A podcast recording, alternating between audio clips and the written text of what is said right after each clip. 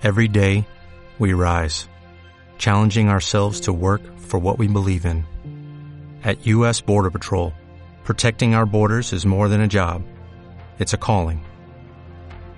Agents answer the call, working together to keep our country and communities safe. If you're ready for a new mission, join U.S. Border Patrol and go beyond. Learn more at cbp.gov/careers. Bienvenidos a otro resumen y comentario de Flash Libros.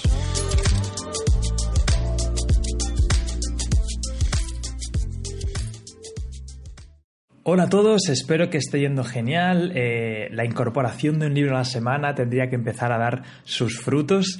Espero que estéis disfrutando de, ir avanzando gradualmente.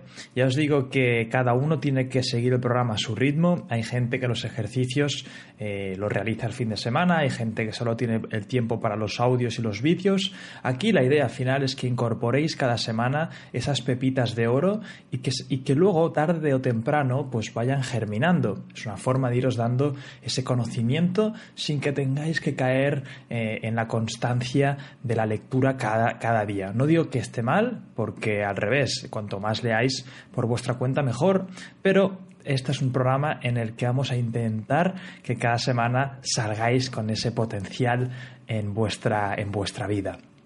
Hoy vamos a hablar de un libro muy interesante, se llama Fluir, una psicología de la felicidad. Y como siempre vamos a empezar por el autor. Ni siquiera antes de entrar en materia vamos a hablar de Mihaly Csikszentmihalyi.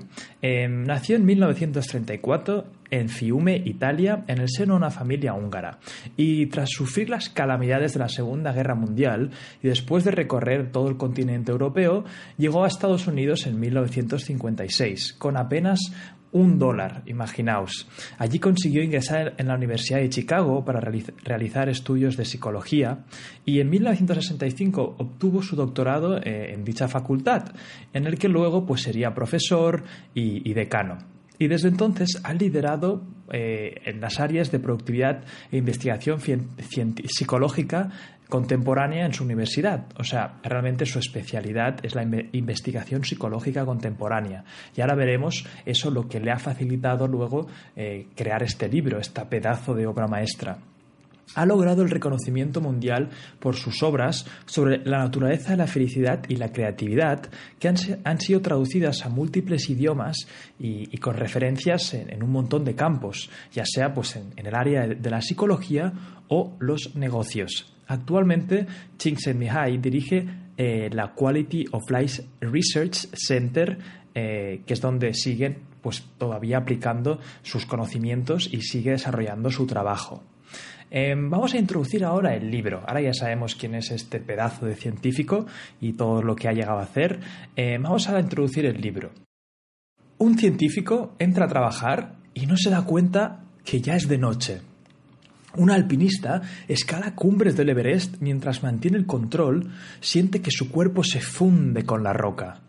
Una bailarina realiza con precisión y armonía movimientos y los hace parecer sencillos al tiempo que ella se siente como si flotase. Un cirujano realiza una delicada operación y de mientras percibe con todo detalle una interacción con su bisturí y el paciente. Un amante hace el amor con su pareja y siente que se fusiona con ella en el cosmos. Unos chavales realizan trucos de skate y sus miedos se disipan. En todos ellos está influyendo una experiencia óptima que les permite escapar de la ansiedad, del aburrimiento y todas esas ajetreos mentales que solemos tener en la mente. Y han podido poner orden al caos que suele reinar en sus mentes. Todos ellos están experimentando el disfrute y además lo van a recordar como placentero una vez acabe. Obtendrán de ello este estímulo adecuado para buscar nuevos desafíos en el proceso y hacer que sus personalidades se expandan. Vale, Euge, explícame esto. ¿Qué han sido todos estos ejemplos de este científico que ha entrado a trabajar? Aquí estamos hablando de la experiencia óptima y es de lo que trata el libro. El libro es una investigación acerca de la psicología de la felicidad. ¿Qué nos hace felices? Es una pregunta que nos llevamos haciendo, vamos, desde el principio de los tiempos. Y en este libro lo que vamos a hacer es indagar en qué es lo que nos hace felices. Y como veis, eh, las situaciones que he descrito anteriormente son situaciones en las que el ser humano está haciendo cosas, está activo, está disfrutando mientras hace las cosas. Y esto nos va a dar una guía de lo que ha descubierto Mihaly en todos sus experimentos a lo largo de los años. Se ha dado cuenta que lo que realmente nos hace felices es el fluir, es el dejarnos llevar por la experiencia óptima. Y he puesto ciertos ejemplos para que os hagáis una idea de, a ver si alguno de vosotros ha estado en estas situaciones. Por lo menos a mí, cuando yo patinaba y cuando hacía skate, el tiempo se me pasaba volando. Era como que entraba en, esta, en, esta, en este momento que disfrutaba del proceso en sí. Seguramente muchos de vosotros habéis entrado en este estado de flow, de fluir, pues ya sea pues trabajando en algo que os apasiona, eh, cuando estáis en vuestro hobby o, cuando estáis realizando ciertas tareas, que notáis que el tiempo, vamos, os pasa volando y estáis en puro y duro disfrute. Y además, como habéis visto, eh, aparte de ser una situación placentera, nos va a ayudar a expandir nuestra personalidad y nos va a ayudar a expandir nuestra mente. Cuando estamos en estas situaciones, hemos traspasado nuestras limitaciones y hemos llegado a una experiencia que va más allá del placer instantáneo de los sentidos, en el que se esconde la esencia de una vida más feliz. Pensad que Aristóteles llegó a la conclusión de, que lo que los hombres más buscaban pues era la felicidad, pero aun con todos los estudios que hemos llegado a hacer, pues hasta que no vino este científico, no habíamos demostrado lo que realmente la provocaba. Esto es lo que movió a Csikszentmihalyi a liderar un estudio de orden psicológico para aprender y comprender cuál era el fenómeno de la felicidad. ¿No os entraría a vosotros curiosidad? Teniendo este potencial, siendo, siendo, este científico, se dio cuenta que nadie había explicado qué es la felicidad. La gente, pues había gente que era más feliz, gente que no, y había gente que, pues quizá en momentos era felices y en momentos no. Y no había una regla o no había algo que explicase cómo poder entrar en, esos, en estos estados. Entonces, Csikszentmihalyi entró al trapo, entró a dirigir este, este proyecto y tras 12 años su equipo realizó entrevistas, formuló cuestionarios e implementó el método del muestreo de experiencia. Y este método es muy interesante porque consistía en entregarles un busca y enviarle ocho mensajes de alerta cada día a diferentes personas. Alrededor del mundo contactaron a más de 100.000 personas y les dieron un busca y cada día les enviaban unos ocho mensajes y cuando les enviaban estos ocho mensajes lo que hacía esta gente era describir, describir qué estaba haciendo en ese momento y cómo se sentía. De esta forma podían ver sus estímulos de felicidad, por así decirlo, de dónde, de dónde provenían, ¿no? qué estaban haciendo esas personas en esos momentos. Y la conclusión más sorprendente que surgió al analizar los resultados es que las experiencias óptimas eran eh, descritas en términos muy similares para todas esas personas, independientemente de su origen, de su edad, de sus rasgos culturales e incluso del tipo de vida o actividad que, realizasen. La experiencia óptima, eh, ese momento, las personas tan involucradas en esa actividad que se realizaban, pues eran muy similares para, para todo el mundo. Y esto pensad que a, este científico, vamos, le fue de perlas, porque de repente empezó a ver patrones y se dio cuenta que ese momento en el que las personas están tan involucradas en una actividad que su realización es intrínsecamente gratificante, o sea, que de por sí ya es gratificante y nada más parece importarles, puede ser entonces un estado del ser humano que responde a unas características universales lo que aquí vamos a presentar y de lo que vamos a hablar en este resumen y comentario son los resultados de este análisis. Pero antes de hablar sobre las características de, la felicidad intrínseca de esta actividad de fluir, y luego también daremos detalles de cómo entrar en ella, aquí mi objetivo es que acabéis este audio sabiendo exactamente qué es el fluir, cómo entrar en ello, las características del fluir y de esta experiencia óptima. Pero antes vamos a introducir un poco la conciencia humana. Vamos a hablar un poco de cómo funciona nuestro cerebro y nuestra conciencia. Es muy importante para luego poder entender bien esas características del fluir y cómo entrar más rápido en ellas. ¿Cómo es que mucha gente llega a su fin sintiendo que han malgastado sus días a pesar de todo el dinero que han acumulado, sus aventuras, sus amores, etcétera? ¿Estamos destinados a permanecer insatisfechos? ¿Nos ha pasado que hay mucha gente mayor que aun habiendo tenido estas experiencias de vida increíbles, han llegado a su final sintiéndose insatisfechos? ¿Esta es la condición de los humanos? ¿Es la naturaleza humana la que nos ha condenado a siempre desear más de lo que tenemos? ¿O estamos buscando la felicidad en lugares equivocados? Pensad que tan pronto como se nos ha resuelto las necesidades básicas, asegurando el alimento, encontrando abrigo y saciando los apetitos sexuales, las expectativas se incrementan y surgen nuevas necesidades. la, la persecución esta que siempre estamos buscando más y más y más y más y más y más, el problema es que estamos buscando el placer a corto plazo y en cuanto lo alcancemos, resultará que aparecerá algo nuevo, aparecerá una necesidad nueva arriba, porque es nuestra condición seguir buscando, seguir creando, seguir intentando ver hasta dónde puedo llegar. Y esto, el problema, es que nos mantiene siempre insatisfechos. Entonces, hemos de saber que una mejor calidad de vida es una tarea que no acaba, Siempre va a haber algo más, siempre vas a poder compararte con alguien que tiene más. La sensación continua de que existen otras cosas para hacer la vida mejor realmente dificulta el disfrute de lo que se tiene en el presente. Nuestro desorden mental, conocido como entropía, y ahora me diréis, Euge, no me digas tantas palabras raras. ¿Qué es entropía? Pues es lo que ha dicho básicamente. El desorden mental, la entropía es la dispersión mental, cuando tienes muchos pensamientos, cuando en tu cabeza aparecen, pues mañana tengo que ir al colegio, mañana tengo que entregar esto en el trabajo, eh, eh, mis clientes me están diciendo que hay problemas, eh, tengo que pagar las facturas, esta entropía, este desorden, este caos, y encima estás pensando en tus proyectos de 10 años vista, te estás pensando en qué hiciste hace 5 años y por qué debiste hacerlo de otra forma. Esta entropía disipa nuestra energía psíquica nos deja sin rumbo, tratando de atender las muchas necesidades y amenazas que se le presenta a la mente constantemente. ¿No os pasa que estáis yendo al trabajo y pensáis qué voy a hacer mañana, cómo lo voy a hacer, tengo esta reunión, tengo no sé qué? Esta entropía mental nos está disipando de nuestra energía psíquica nos obsesionamos con la idea de que todo podría ser mejor o planeamos constantemente, sacrificando así nuestro presente en beneficio de un futuro que siempre está a un paso por delante. Y para entender mucho mejor esto, vamos a hablar ahora de la conciencia humana. Pensad que el objetivo de nuestra conciencia es organizar y priorizar las sensaciones, sentimientos, percepciones e ideas frente a lo que está sucediendo dentro del organismo, de tal modo que el cuerpo pueda evaluarlas y actuar en consecuencia. Pensad en la conciencia como ese, ese ente que tenéis en vuestra mente, que además, para ir alimentándola, tenéis que filtrar información. Hay una cosa que se llama el sistema de activación reticular, que lo que hace es abre tu atención a diferentes eh, situaciones, eh, momentos, eh, cosas que te van pasando por el día.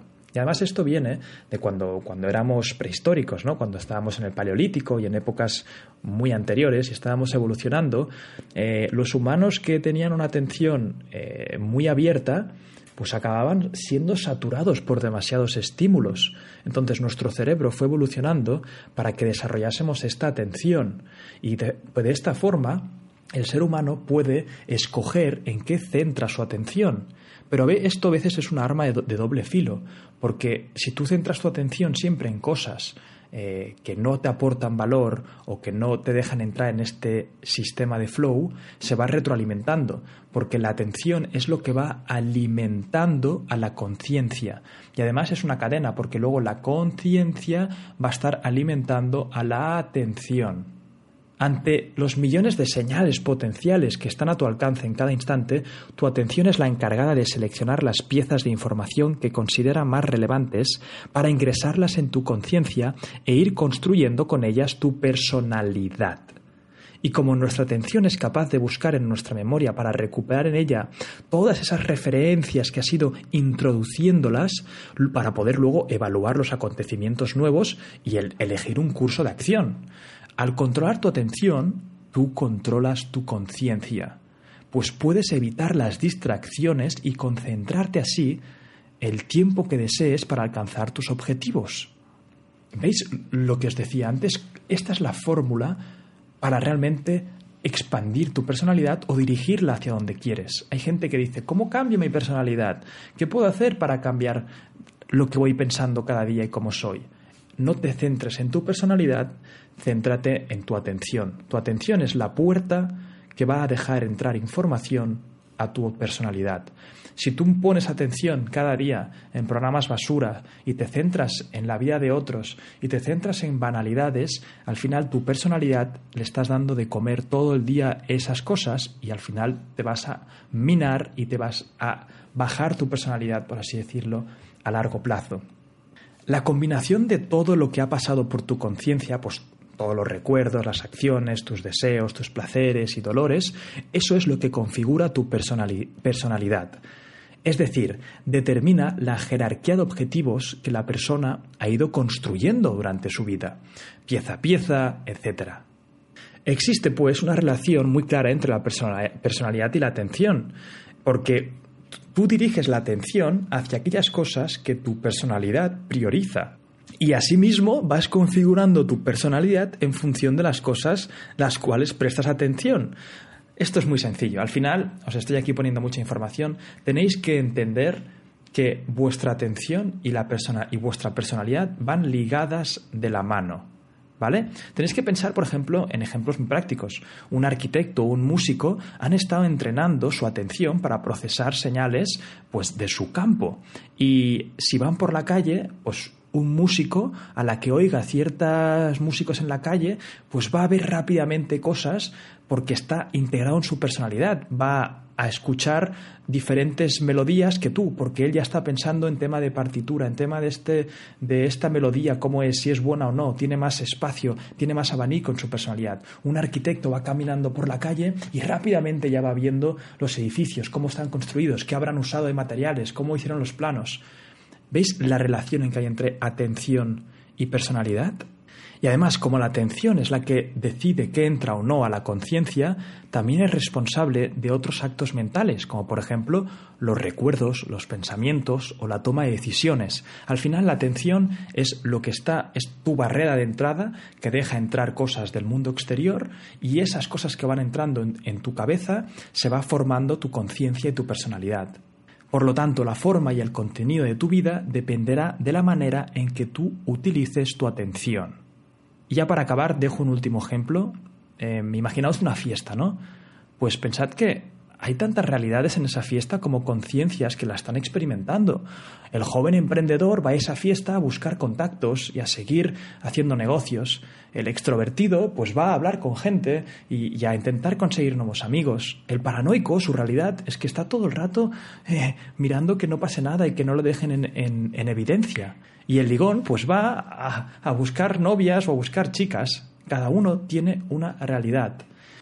Entonces, visto esto es bien sencillo. La atención va a regir tu conciencia y tu conciencia al final va a determinar la, personalidad que tienes. Tu atención, por así decirlo, es el punto de inicio. Y eso, esta herramienta, la atención, es la que vamos a utilizar para entrar en este estado de fluidez y de experiencia óptima.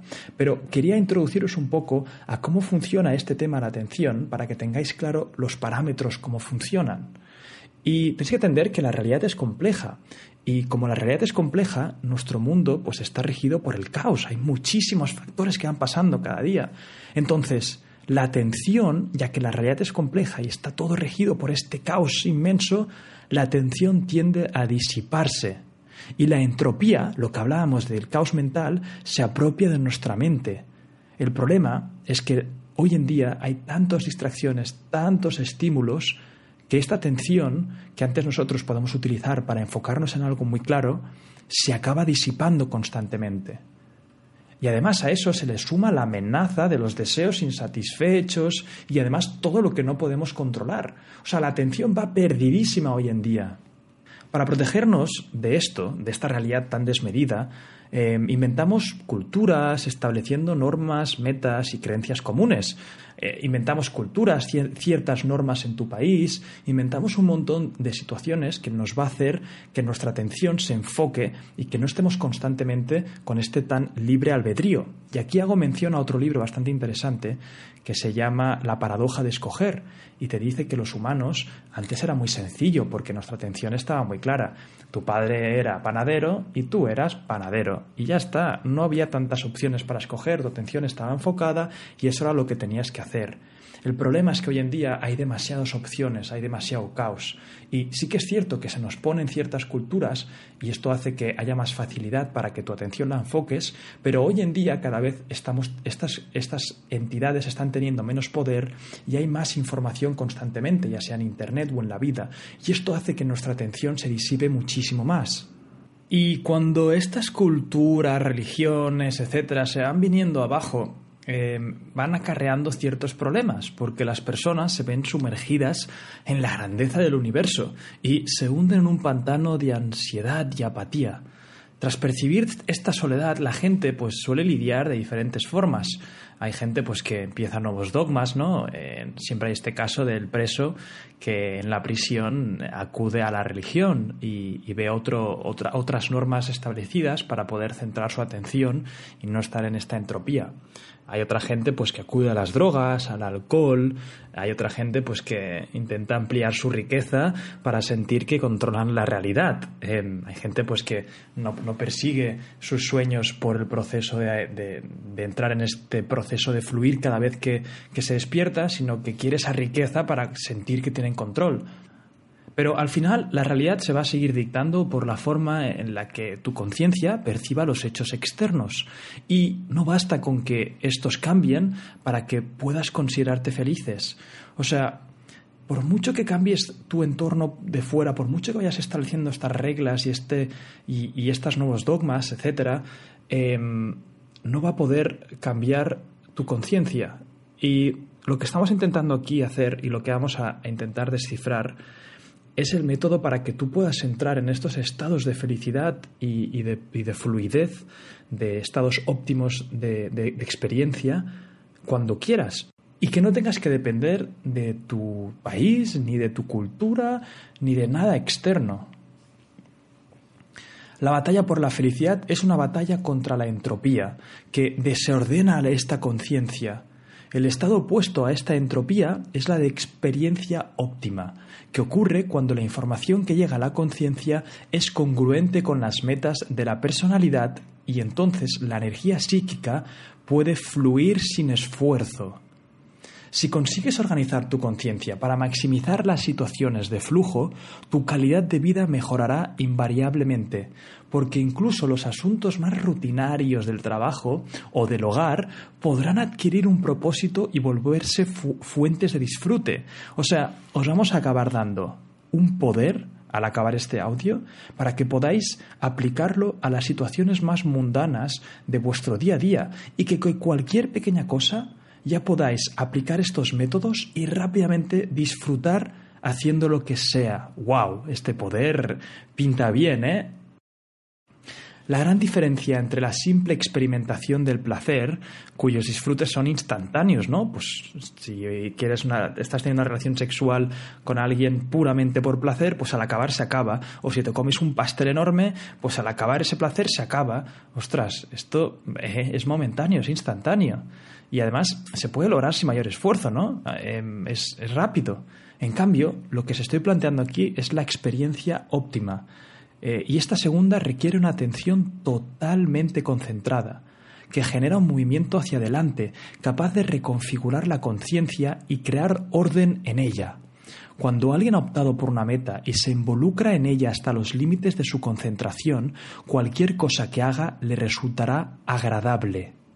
Ahora bien, este disfrute no llega solo, me sabe mal decirlo, sino que es el resultado de haber combatido obstáculos de todo tipo y haber creado esta disciplina para saber cómo entrar en el estado de, fluidez y de experiencia óptima. Además, las experiencias que van a hacer fluir en la mente, que entres en estos estados de experiencia óptima, permiten que la personalidad crezca y se haga más compleja, porque estás llevando a tu mente al extremo y estás creando y persiguiendo algo que va a expandir tu personalidad y tu conciencia, porque estás enfocando tu atención, esa herramienta de la que hemos hablado antes, que es la que da de comer a tu personalidad, a tu personalidad y tu conciencia, la estás llevando al límite y la estás forzando para que crezca. Bueno, Euge, basta de teoría. Explícame cómo hago para entrar en este estado de fluidez, de máxima experiencia. Ya he entendido el tema de la atención, ya he entendido el tema de la personalidad, ya he entendido que la cultura hace a veces eh, que estemos persiguiendo esta atención y nos deja en esta entropía, ¿no? De, que el mundo pues, es, un caos y, y, el, estado, el estado normal hoy en día es de desorden mental y eso es lo que nos provoca las ansiedades. Euge, para, para explícame cómo entro, explícame las cualidades de esta experiencia. Bien, vamos a definir esta experiencia. Esta experiencia es una experiencia autotélica.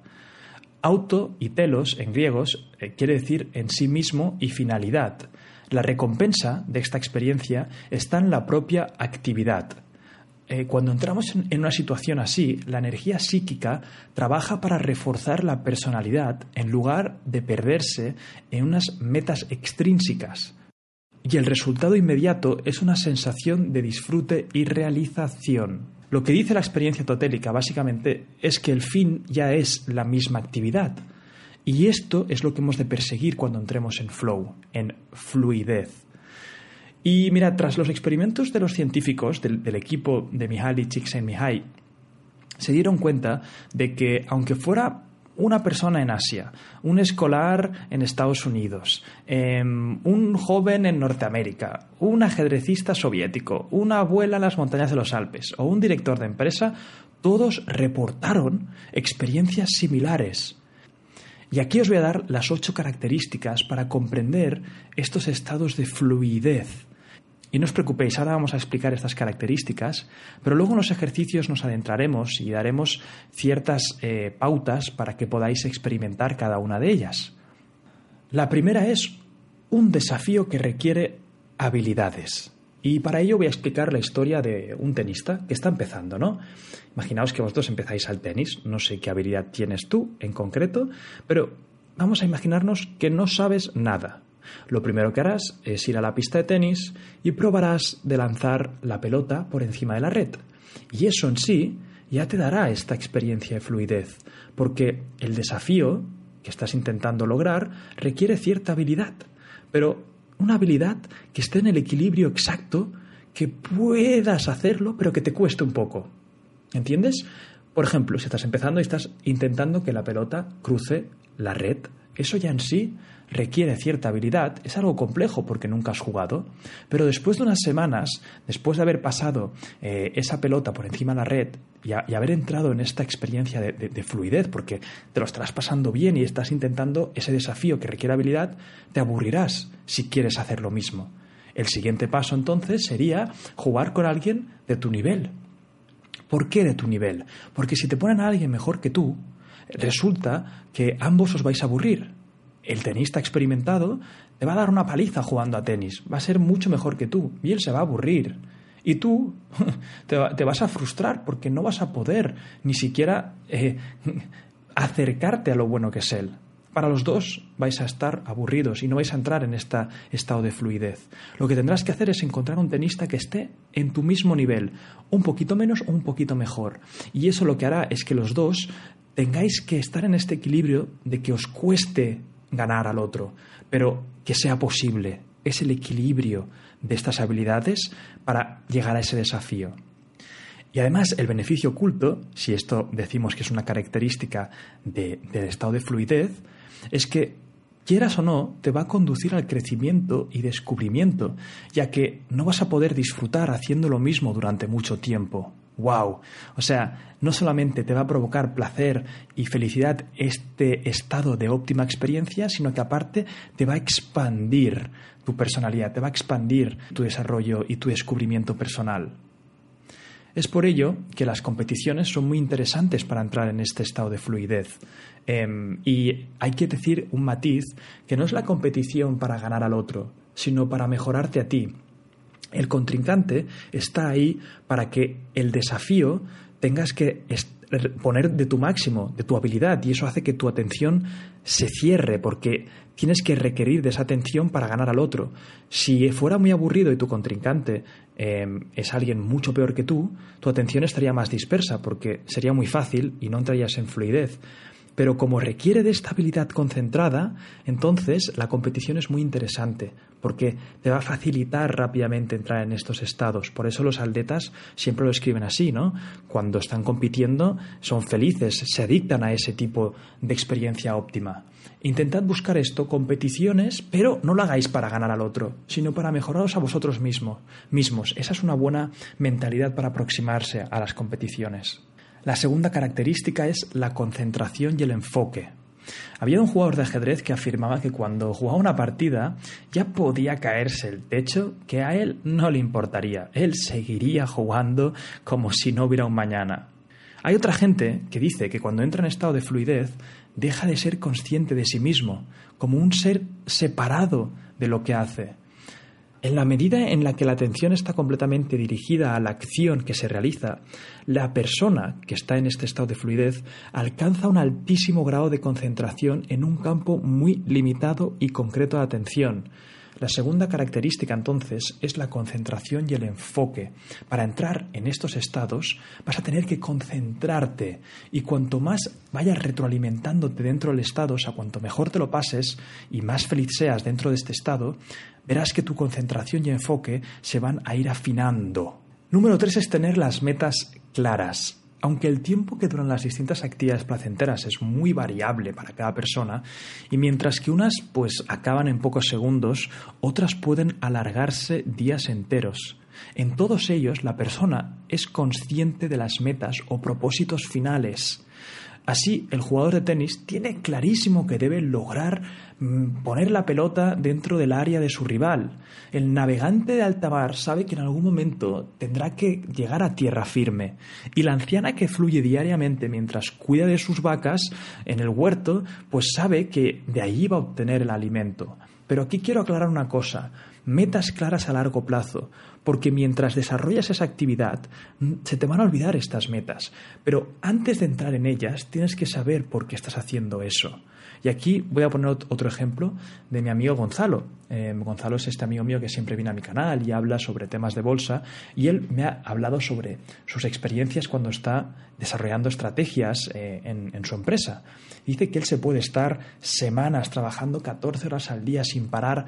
¿Por qué? Porque tiene en mente la estrategia que tiene que sacar. Eh, en su despacho alucinan bastante porque viene hasta sábados y domingos. Pero no es que siempre esté yendo sábados y domingos, sino que él se pone una meta clara de, por ejemplo, voy a sacar esta estrategia. Y para sacar esa estrategia, pues tiene que analizar un montón de datos. Y durante semanas entra en estados de fluidez constantemente, durante semanas y semanas, hasta que consigue esa meta. Luego, obviamente, rebaja el trabajo, no va todos los fines de semana de su vida.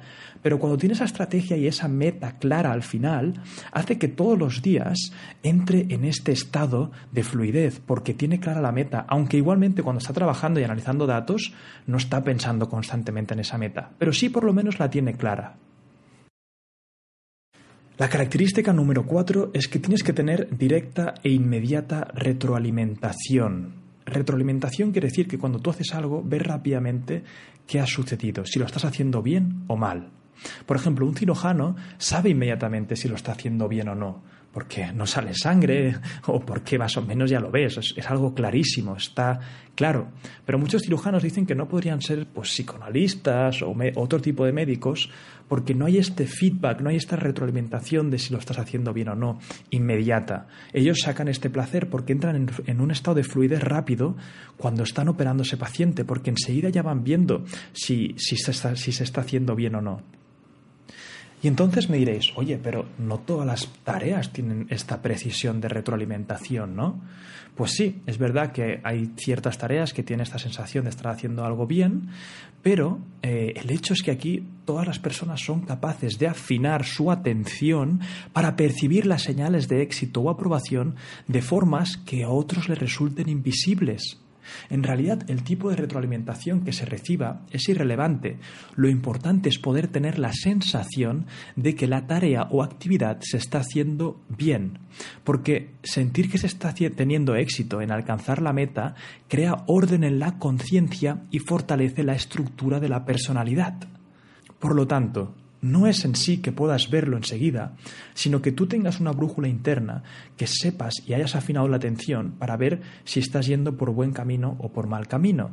Y un caso aquí muy claro es para gente como yo que sube vídeos a YouTube, tiene esa retroalimentación constante. ¿Por qué? Porque el público en general ya he afinado esta atención para ver si le ha gustado, si no le ha gustado, qué ha visto mal del vídeo. Por eso yo siempre digo que comentéis en los, en los, en los comentarios de YouTube, porque ahí es ese feedback de retroalimentación constante. Y cuando yo grabo el vídeo, no es que tenga esta directa retroalimentación, pero en sí yo ya voy viendo, ya he afinado, he afinado mi propia mente para darme cuenta si de lo que estoy hablando o cómo estoy presentando esos argumentos son óptimos o no. Yo mismo me voy dando esta retroalimentación constante y esto ha sido base de practicar. Tenéis que practicar cuando estéis en estos estados de flujos una brújula interna para que podáis vosotros mismos ver si el feedback y la retroalimentación está siendo positiva o no. número 5 es no hay espacio para otras informaciones.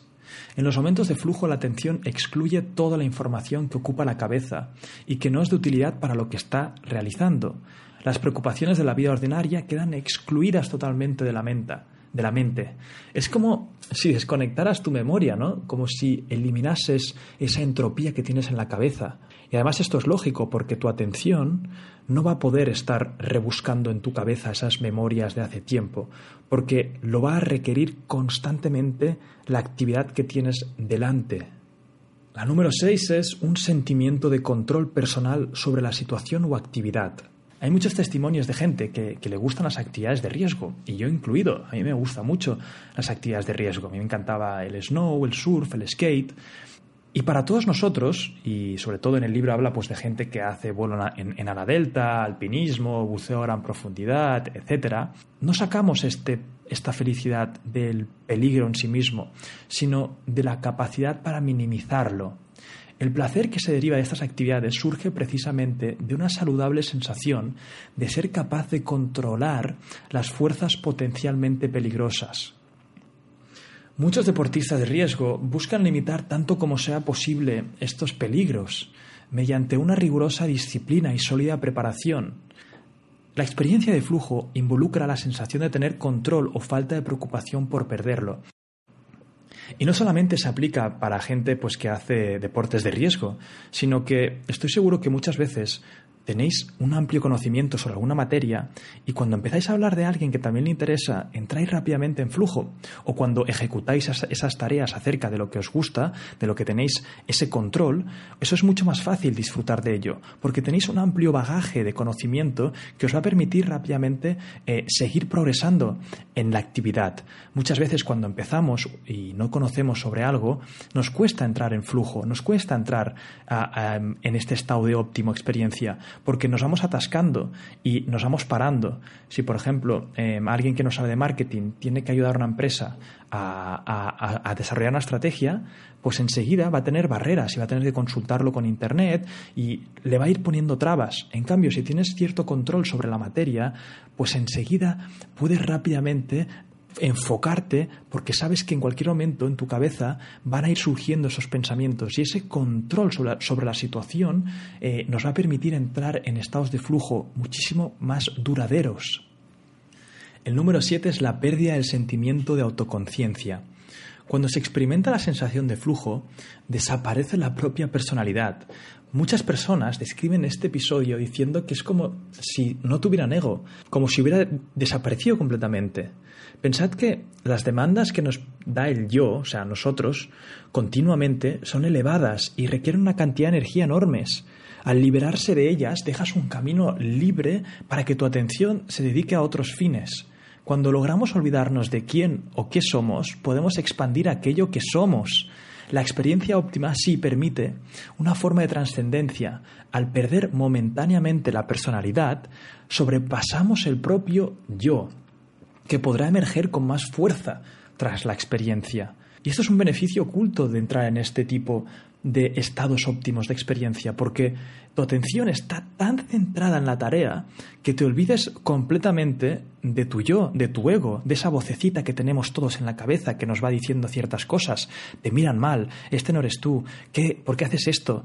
Todos tenemos esta, esta pequeña voz que se llama ego y cuando, además esto es muy cansante y nos va quitando energía psíquica, cuando conseguimos entrar en este estado emocional, en este estado de óptima experiencia, nuestra atención va a estar en esa tarea, por lo que nuestro ego se va a disminuir y ya no vas a estar dependiendo de este ego. Pensad que el ego nos condiciona muchas experiencias, porque esa vocecita que tienes detrás siempre te va a poner limitaciones. Cuando entras en este estado óptimo de experiencia, lo bueno es que luego puedes salir muchísimo más fuerte por el otro lado, es lo que estábamos hablando aquí.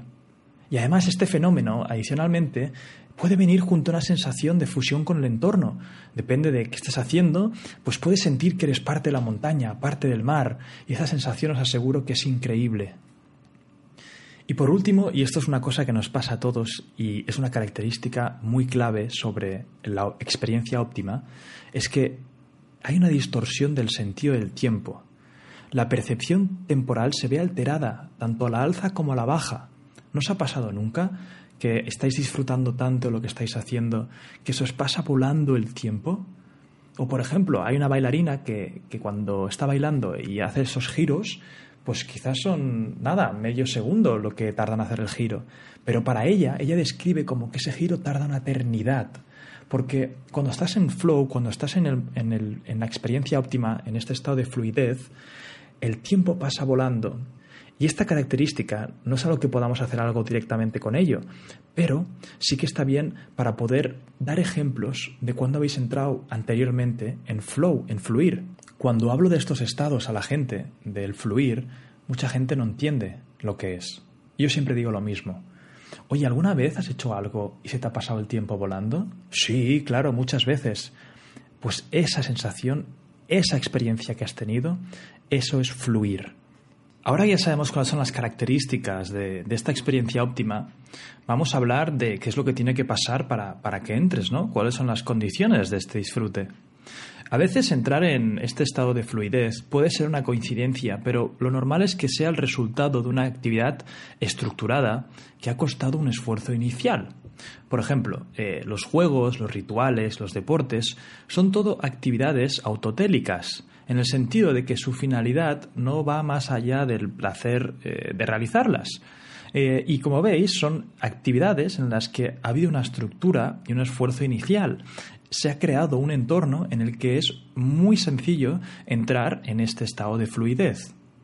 Ahora bien, muchos ahora pensaréis, oye Euge, o sea que la mejor manera de entrar en flow es a base de crear unas reglas, una estructura que limite nuestra atención y ya está, ¿no? Bueno, a ver, en parte sí, por eso muchas culturas hacen que la gente eh, le, sea fácil entrar en, fluidez y hay otras culturas que hacen que entrar en, este estado de fluidez pues sea mucho más difícil, ya sea pues por falta de normas claras o, por cuando el sistema pues lleva a hacer hace que la gente pues haga cosas en contra de su voluntad, ¿no? Una dictadura, etcétera. Aún así, se han visto un montón de casos de personas que, aun estando en situaciones muy difíciles, han conseguido entrar en estos estados de fluidez. Un ejemplo muy claro es el de Eva Zeisel, que fue encarcelada en el régimen de Stalin. Y esta chica entraba en estos estados de fluidez, estando entre rejas, creando partidas de ajedrez en su cabeza y escribiendo poesía mental, por así decirlo. O sea, no es simplemente las condiciones de fuera que van a dictaminar estos estados de fluidez, sino que con entreno y con disciplina se puede hacer de forma eh, intrínseca. Además, mucha gente que ha quedado parapléjica o ciega, o sea, en condiciones adversas de la vida, han conseguido centrar su atención porque lo que hacen es reducir tantas elecciones no esenciales y de esta forma le dan sentido a su existencia, hay mucha gente pues, que ha perdido la vista y gracias a que esa atención ha sido reducida, han podido entrar en situaciones de fluidez muchísimo más rápido. Básicamente que no hay excusa, que se puede entrar en fluidez ya sea con unas reglas estructuradas o de forma intrínseca. Pero sí que es verdad que hay personas que entran en este estado de fluidez con más rapidez que otras personas. Y las características de estas personas hemos de intentar imitarlas o por lo menos acercarnos a ellas. Y me preguntaréis, ¿qué características son? Pues bien, las características de la gente que entra en flujo son aquellas que logran disfrutar de situaciones que otros encontrarían insufribles y también tienen la habilidad de convertir condiciones objetivamente adversas en experiencias subjetivamente agradables. O sea, cosas que desde fuera piensas es una experiencia tediosa, aburrida o catastrófica, pero subjetivamente le saben dar la vuelta, saben cambiar la percepción y disfrutar de ellas. Y ahora quiero que empecéis a entender por qué este libro viene después que el del obstáculo es el camino. Porque hay ciertas habilidades, como el cambio de percepción, que aquí ya vamos a poder eh, implementar. Eh, ya sea un trabajo tedioso, aburrido, algo que tengas que hacer, que las condiciones te están diciendo que eso es, eh, a la mayoría de gente les parecerá aburrido o, algo que no disfrutarán, tú vas a poder cambiar subjetivamente cómo te aproximas hacia ellas para entrar en estos estados de fluidez, aplicar estas características que hemos hablado antes y transicionar por ella de una forma con felicidad y experiencia óptima. La característica primordial es tener un propósito firmemente dirigido que apunta hacia fuera del propio yo. Hay dos caminos para aumentar las experiencias óptimas de la vida. El primero consiste en cambiar las fuerzas externas y buscar escenarios más propicios para el disfrute. Si, por ejemplo, la cultura en la que estás pues resulta que no es óptima para que entres en esos estados eh, de experiencia, pues hay una opción que es cambiarte. Pero como no todo el mundo va a hacer eso o puede hacer eso, y además nosotros ya sabemos que somos de la, de la escuela de Tony Robbins, de que las condiciones no son lo que nos definen, sino las decisiones, vamos a intentar ir a por la segunda. La segunda forma implica forjarse una personalidad autotélica, en el sentido de que cualquier cosa que hagas en tu vida ya la vas a disfrutar en sí misma, este punto tiene que quedar claro. A partir de ahora, si queremos llegar a estar en estos estados de felicidad constante, cada actividad que realices tienes que intentar sacar lo mejor de ella. Tienes que en sí disfrutarla por sí misma. No tienes que estar siempre pensando en momentos futuros o pasados, sino enfocar tu atención en esa actividad y hacerla en sí. De esta forma vas a aprender a controlar la conciencia y a reconocer oportunidades para la acción, a mejorar las habilidades y a fijarte metas alcanzables. Quienes logren hacer esto, que sois vosotros, vais a tener todo el potencial para vivir una vida llena de riqueza, intensidad y significado. Y ahora os quiero dar ciertos consejos para que entres en estados de fluidez en estos dos ámbitos. Por ejemplo, en el trabajo. Eh, ¿Cómo consigues que un trabajo tedioso y aburrido pueda ser una experiencia óptima. Pues esto es muy difícil, ¿no? Pues no, aquí hay dos fórmulas claras que os van a ayudar a entrar en estos estados de fluidez. El primero es centrarte en aprender al máximo del trabajo. Cuando vayas a trabajar, ya sea una tarea para el colegio o estés entregando un proyecto nuevo a tu jefe, cualquier situación, cualquier tarea que tengas, céntrate en aprender al máximo de ese trabajo. Averigua cómo funciona el negocio donde trabajas. Hazte preguntas. Cada día hay algo nuevo que puedes aprender. De esta forma estarás entrando en fluidez cada vez que vas al trabajo, porque tendrás esa habilidad, ese nuevo desafío, y tu habilidad se tendrá que ir acostumbrando y tendrás siempre que estar al límite, porque cada día tienes que ir progresando. Siempre hay algo más que puedes ir aprendiendo. Haz nuevas preguntas, fíjate en nuevas situaciones.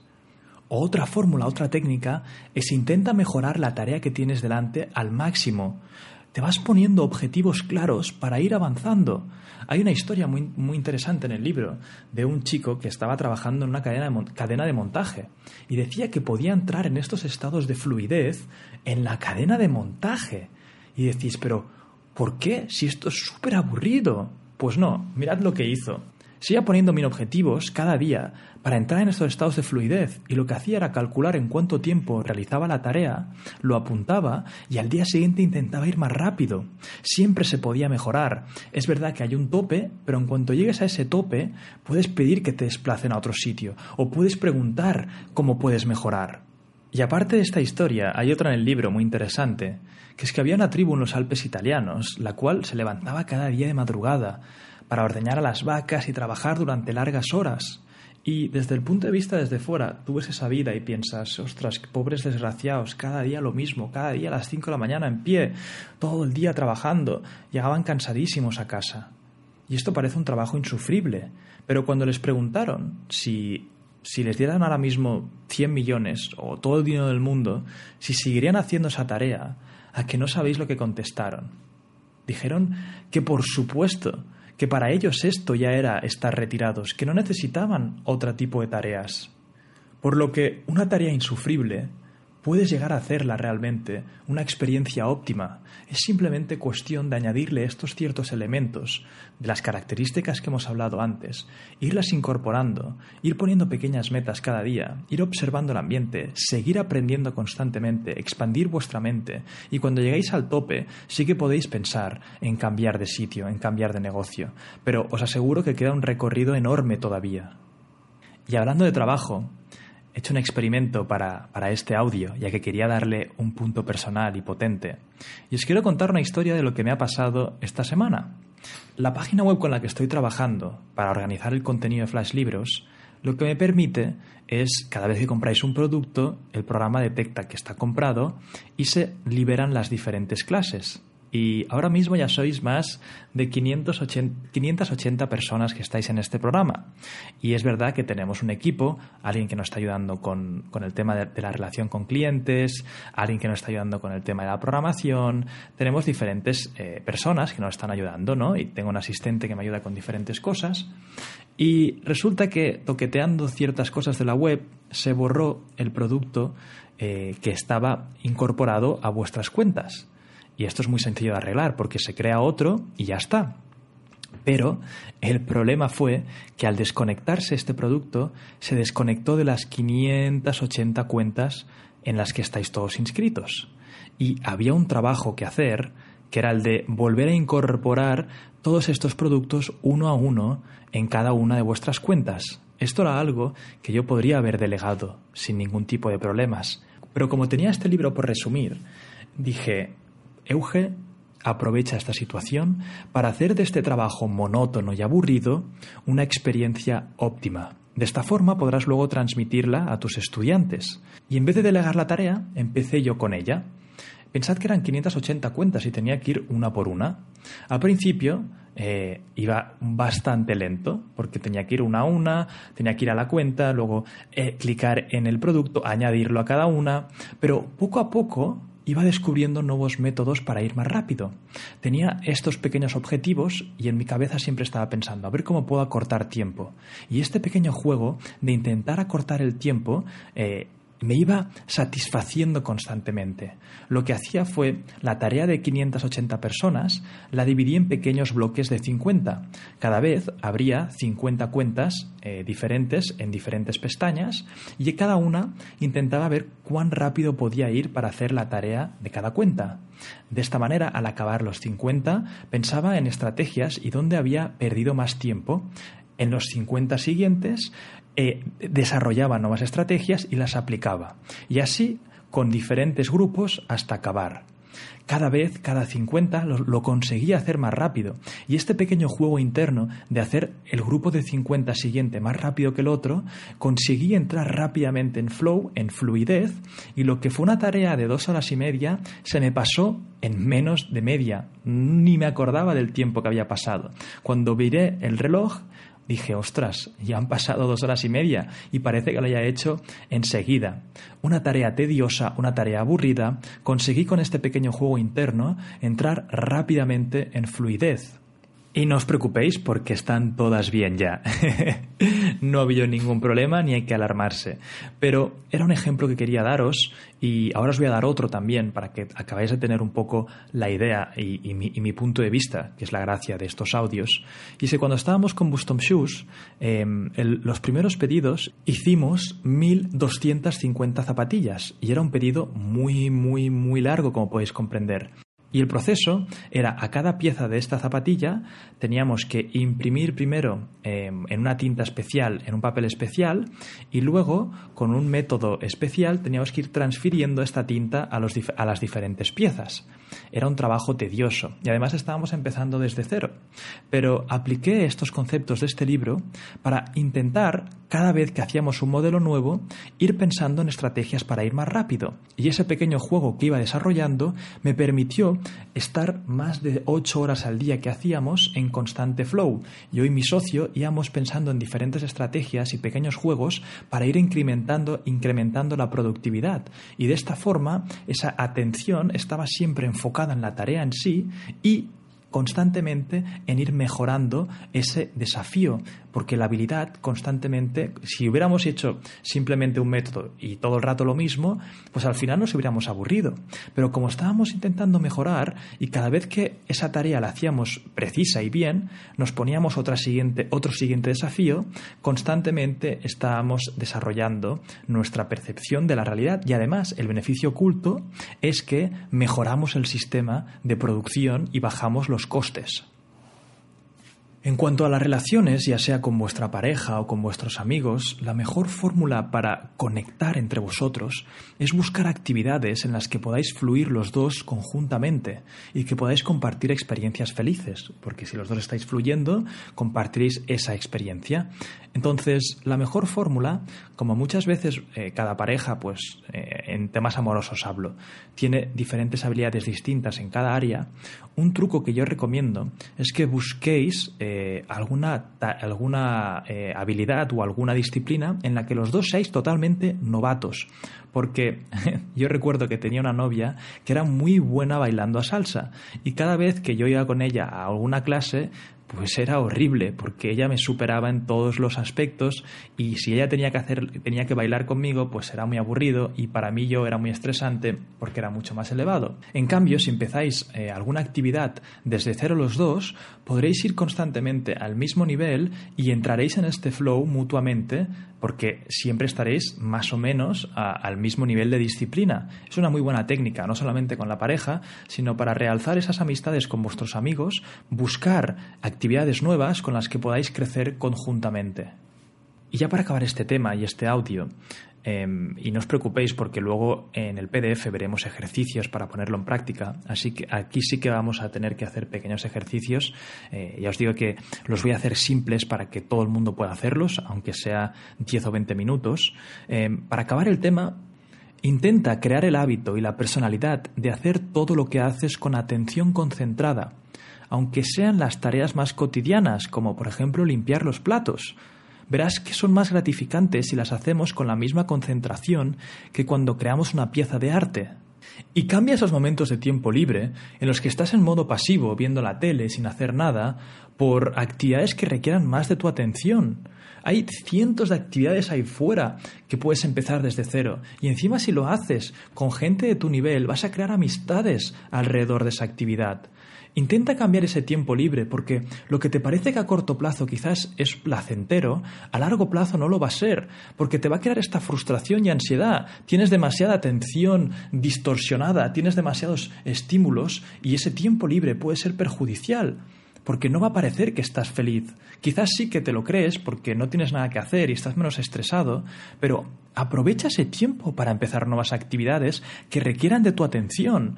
Ese es el estado óptimo en el que el ser humano es feliz. Y con eso quiero acabar eh, este audio. Eh, el, experimento que realizó eh, Mihaly Csikszentmihalyi con su equipo básicamente fue ver eso, las técnicas de, de, la atención concentrada, de esta experiencia óptima. Cuanto más tiempo estés en estos estados, más feliz vas a ser. Entonces, ya os digo, os puede costar un poco al principio, pero como cualquier hábito nuevo, tenéis que empezar ya a posicionaros en una situación en la que constantemente estéis creando situaciones en las que hagáis las cosas por el simple hecho de hacerlas. Y con las experiencias y características que hemos hablado en este audio, yo creo que os va a facilitar entrar en ellas. Así que nada, otro audio para vosotros, espero que lo hayáis disfrutado. En el PDF veréis que los ejercicios esta semana son fáciles y sencillos de hacer y creo que os van a ayudar a entrar en esta experiencia óptima de forma sencilla. Que vaya bien y que tengáis un buen día lleno de experiencias óptimas.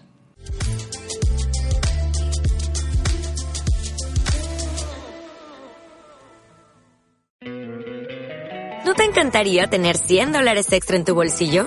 Haz que un experto bilingüe de TurboTax declare tus impuestos para el 31 de marzo y obtén 100 dólares de vuelta al instante. Porque no importa cuáles hayan sido tus logros del año pasado, TurboTax hace que cuenten. Obtén 100 dólares de vuelta y tus impuestos con 100% de precisión. Solo con Intuit TurboTax. Debes declarar para el 31 de marzo. Crédito solo aplicable al costo de la presentación federal con TurboTax Full Service. Oferta sujeta a cambios o cancelación en cualquier momento.